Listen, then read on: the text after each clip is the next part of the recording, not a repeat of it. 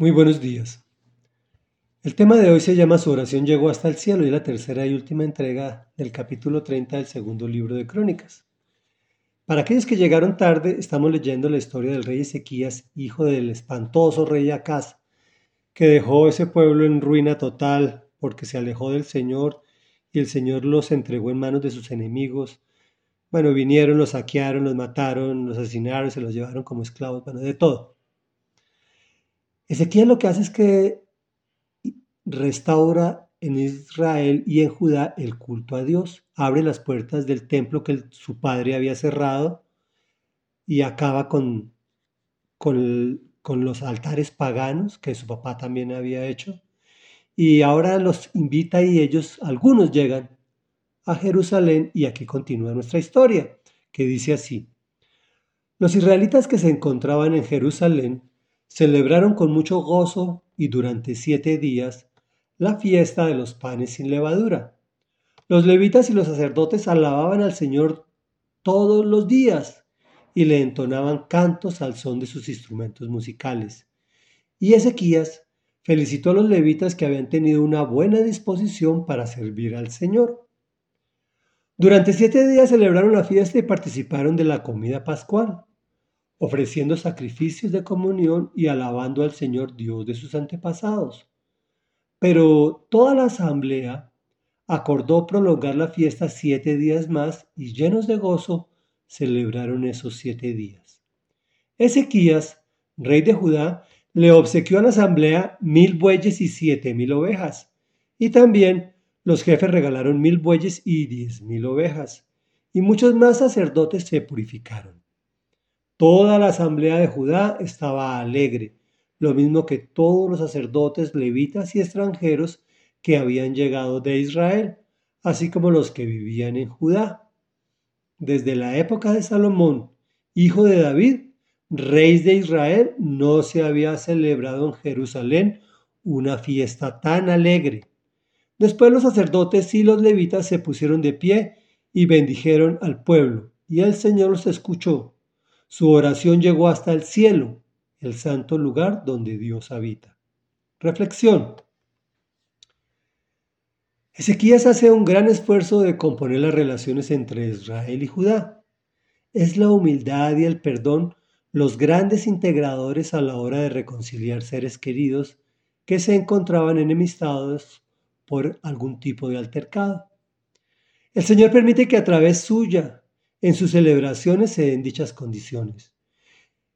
Si tú te consideras seguidor de Dios, tienes que hacer lo que Jesús dijo, humíllate y busca la reconciliación.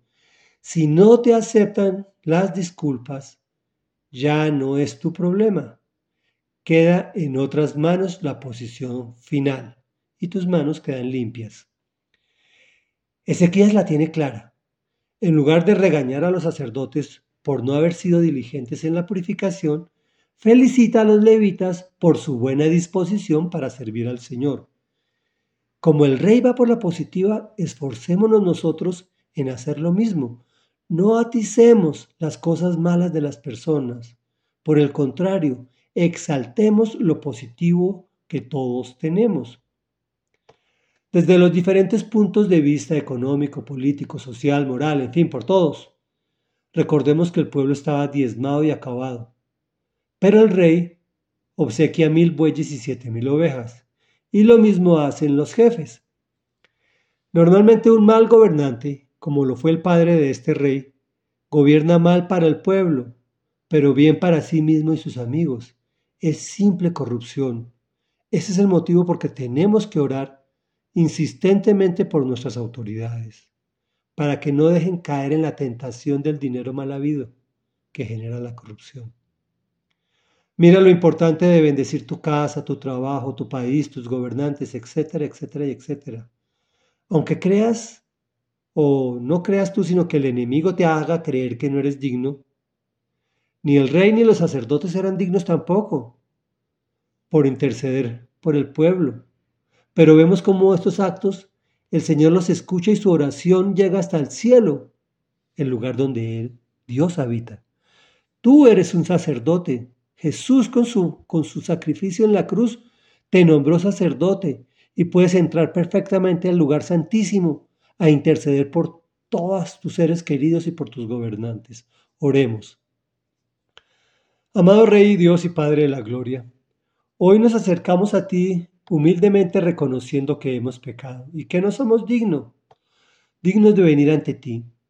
Pero te pedimos, Señor, que eh, nos fortalezcas para que nos podamos humillar, para tender puentes con esos seres queridos con los cuales nos hemos eh, entrado en altercados y en dificultades y finalmente nos hemos enemistado.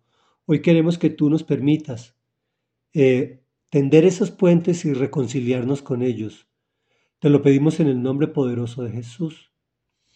También te clamamos, amado Rey Dios, que podamos actuar como el rey actuó, como el rey Ezequías en este caso, que es por la positiva, exaltando las cosas buenas de la gente y mostrándoles que son importantes para ti, y que seamos tan sabios para minimizar aquellas cosas desagradables que algunos tienen, o que todos tenemos mejor.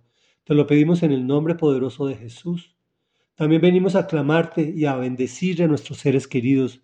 Bendecimos nuestros cónyuges, nuestros hijos, nuestros padres, nuestros abuelos, nuestros nietos, nuestros seres queridos, nuestros amigos, nuestros compañeros de trabajo y nuestros gobernantes. Señor, te pedimos, Señor, que seas tú dándole sabiduría para que no se dejen corromper por la sutileza de las riquezas malavidas te lo rogamos en el nombre poderoso de Jesús. Amén y amén.